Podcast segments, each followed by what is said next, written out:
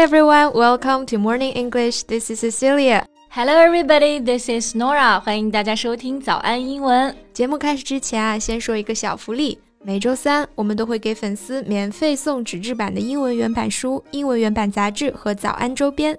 微信搜索“早安英文”，私信回复“抽奖”两个字，就可以参与我们的抽奖福利啦。对，这些奖品呢，都是我们老师为大家精心挑选的，非常适合英语学习，而且你花钱也很难买到。坚持读完一本原版书、杂志，或者用好我们的周边，你的英语水平一定会再上一个台阶的。大家快去公众号抽奖吧，祝你好运！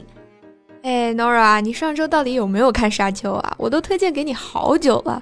You said you would watch it for sure last weekend. I did, I did. You've asked me this question like a million times. Well, that's because you kept saying yes, you would go and then postpone it for weeks. Anyway, how do you think of it? Do you like it? Yeah, the setting of the storyline, the background music, and Timothy Chalamet is worth the ticket for me. 那你喜欢这个电影，我就放心了。Because a lot of viewers didn't really like the movie and they think it's quite dull. 嗯，节奏呢是的确有一点点慢，但总体我觉得还是很好看的。不过就像你说的，好像《沙丘》这部电影人气没有那么高，反而最近讨论的最多的是一部国产的电影，叫做《扬名立万》。嗯，这部确实是非常火啊。过去几周以来呢，一直是票房第一，it topped the box office for weeks。嗯，而且呢，它的片名翻译也十分有意思，又增加了一波热度。Right，说到这里啊，扬名立万，如果要你翻译成英文，你觉得可以怎么翻译呢？Well, I think the first words that came to my mind are renowned famous were celebrated 对，其实你刚刚说的这几个词都是可以指成名、有威望的这个含义。但是这个电影啊，其实用的都不是以上的表达。嗯，那具体的片名是怎么翻译的呢？这部电影主要又讲述了些什么呢？我们今天就一起在这期节目里面聊一聊。嗯，那我们今天的所有内容呢，都整理成了文字版的笔记。欢迎大家到微信搜索“早安英文”，私信回复“加油”两个字来领取我们的文字版笔记。OK，那首先不卖关子了哈，《扬名立万》这部电影的官方英文名呢，其实是 “Be Somebody”，用到的就是 “somebody” 这个词。是的，这个词大家应该都不陌生啊。最常见的意思就是某个人，比方说 “Somebody just called your name”，刚刚有个人在叫你的名字。Right，but here Being somebody means to be a person of importance or authority，意思就是大人物、有地位的人。Exactly. For instance, I'd like to be somebody. 我真的很想出人头地。Me too.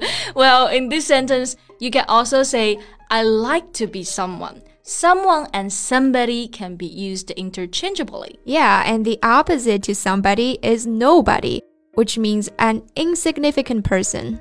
对，we all want to be somebody, but actually we're nobody 那其实呢，这个 somebody 相反的含义就是 nobody，意思是无足轻重的人。For instance, Lady Gaga rose from being a nobody to become a superstar。她从无名小辈就一跃成为了超级明星。 对，其实像 something 和 nothing 也有同样的用法，就像口语当中可能会经常说 "That's quite something"，这并不是说这是某件事，而是说，哎呀，这还挺厉害的，有点本事啊。Yeah, so here is an example sentence. It's quite something to earn a million by thirty years old. 这句话的意思是，到三十岁前能够挣到一百万，可不是一件容易的事儿，还挺厉害的。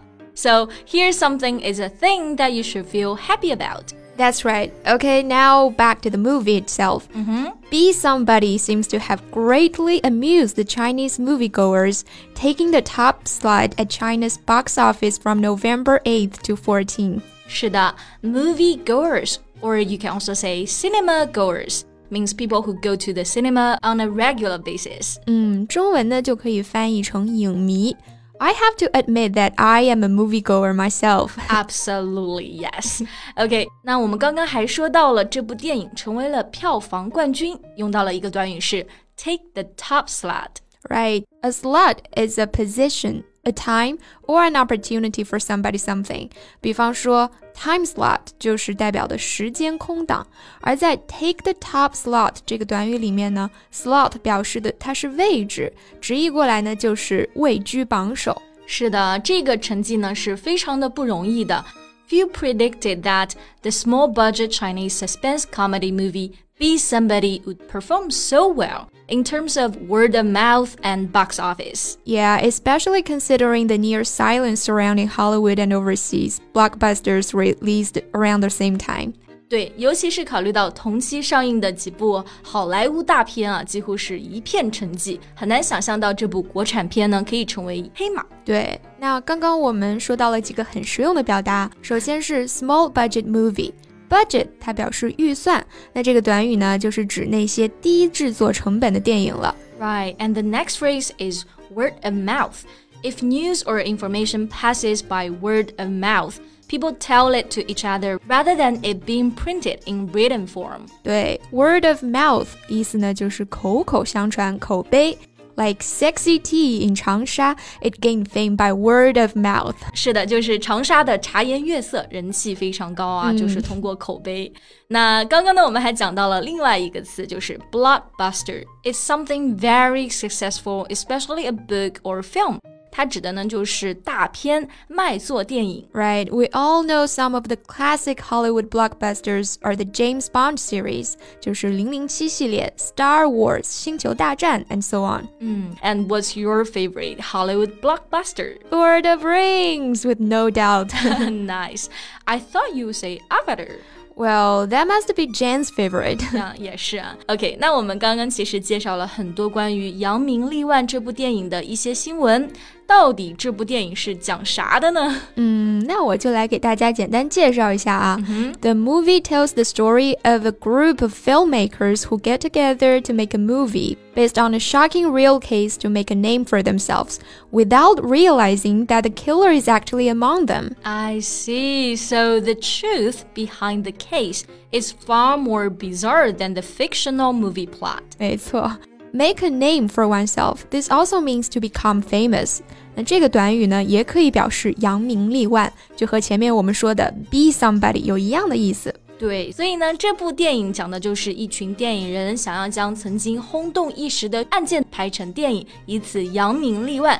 殊不知呢，案件的凶手就在他们中间，而真相其实比他们自己编的剧情更要离奇的多。是的，形容某个事情离奇呀，英文可以用到一个词。bizarre. It's very strange or unusual. 对，比如说奇装异服啊，就可以说 bizarre dress。这件事情看起来太离奇了。That seems so bizarre. Exactly.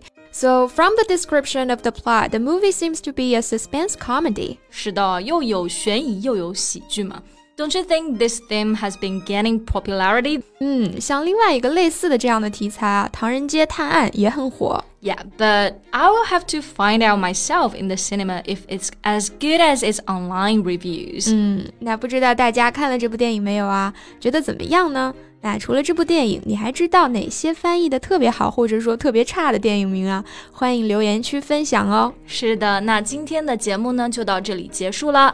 最后再提醒一下大家，我们今天的所有内容呢，都整理成了文字版的笔记，欢迎大家到微信搜索“早安英文”，私信回复“加油”两个字来领取我们的文字版笔记。So thank you so much for listening. This is Cecilia.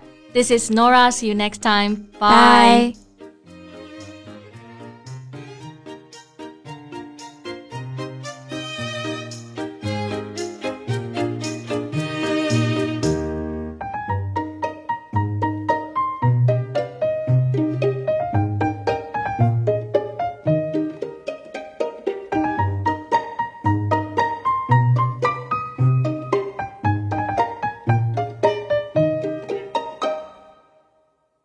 This podcast is from Morning English. 学口语就来早安英文。